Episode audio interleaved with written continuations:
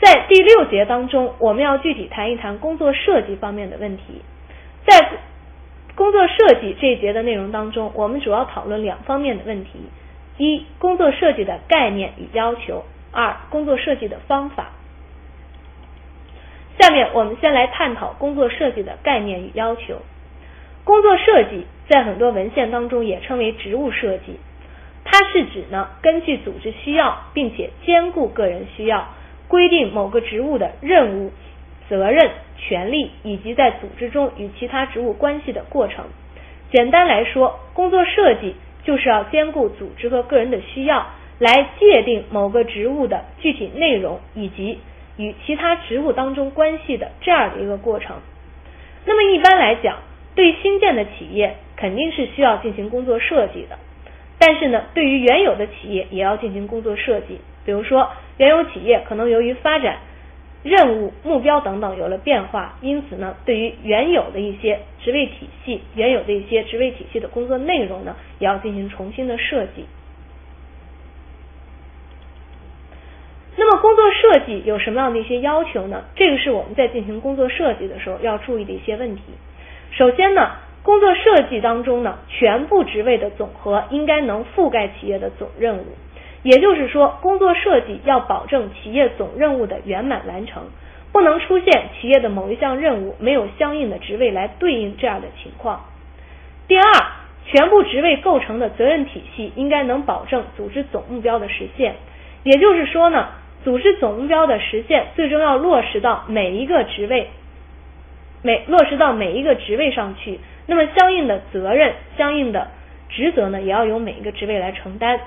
第三，工作设计应该有助于发挥企业每一个员工的个人能力和提高组织效率。也就是说呢，我们在工作设计的时候，要具体考虑到企业员工的个人能力还有组织效率两方面的因素。要帮助这两方面的因素呢有一个较好的提高和完善。第四呢，工作设计应该考虑到现实的可能性，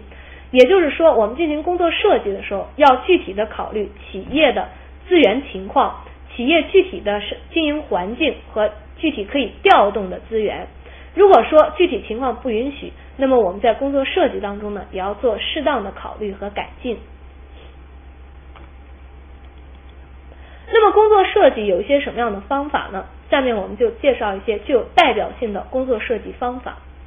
第一种工作设计方法是工作专业化。工作专业化呢，是指当员工的素质和能力难以适应复杂而综合的工作时，要通过提高专业化程度来使工作简化。也就是说，工作专业化的主要目的是为了使工作简化。那么，工作专业化的优点呢，体现在以下这几个方面。首先，提高员工的操作效率。我们看到，通过通过分工，通过专业化，可以大大提高员工的熟练程度，这样呢，也就可以提高员工的操作效率了。第二，可以节省培训费用，便于岗位转换。那么，高度专业化的工作呢，对员工的要求相对来讲比复杂的工作呢要低一些，而且呢，长期从事专业化的工作。员工的熟练程度能够得到提高，因此培训费用呢可以有一些节省。另外呢，由于工作比较简单，所以呢岗位的转换呢相对要容易一些。第三个优点是便于对生产数量和质量进行控制。我们看到标准化的生产程序或者说高度专业化的生产程序，可以使企业以一种比较统一的标准来控制生产数量和质量。这个是专业化。所体现出来的优点，但是专业化所体现的缺点在于，由于过分的专业化，也就是说呢，由于这个工作太简单了，因此呢，容易使员工对工作产生单调乏味、厌倦的心理，因进而呢降低员工的满意度。工作设计的第二个方法呢是工作扩大化，这种方法是指扩大工作的范围，从而为员工提供更多的工作种类。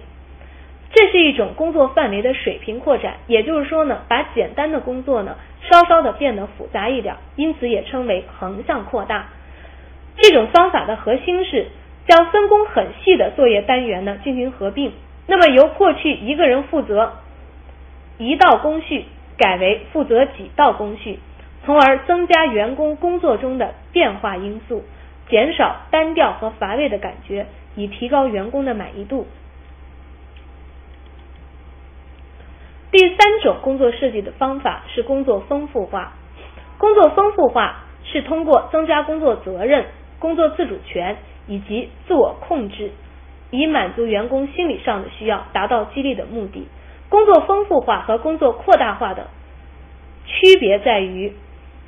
工作丰富化是对员工工作内容和责任的深层，是对员工工作内容和责任的深层次的改变。是对工作的一种垂直深化，也就是说呢，责任更加的重大了。这个和工作扩大化呢有一定的区别。那么这种方法的核心思想是通过赋予员工更多的责任，使员工在完成工作的过程当中呢有一种成就感，有一种认同感，还有一种责任感，这样呢来提高员工的心理上的满意度。进行工作设计的第四种方法是工作轮换。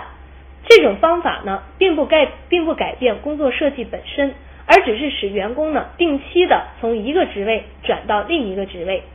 这种方法可以增强员工在企业当中的适应性，提高员工的综合能力，同同时呢，也可以增加员工的满意感。日本的很多企业呢，都采用这种工作轮换的方法。那么，主要是通过这种轮换，使员工对企业的各个岗位、各个层次的岗位呢，有一个整体的了解。并且呢，从不同的方面也得到锻炼，提供了员工的综合能力，并且在很多公司当中，工作轮换是对人员晋升之前所做的一个必要的工作。这个就是我们谈到的关于工作设计的所有问题。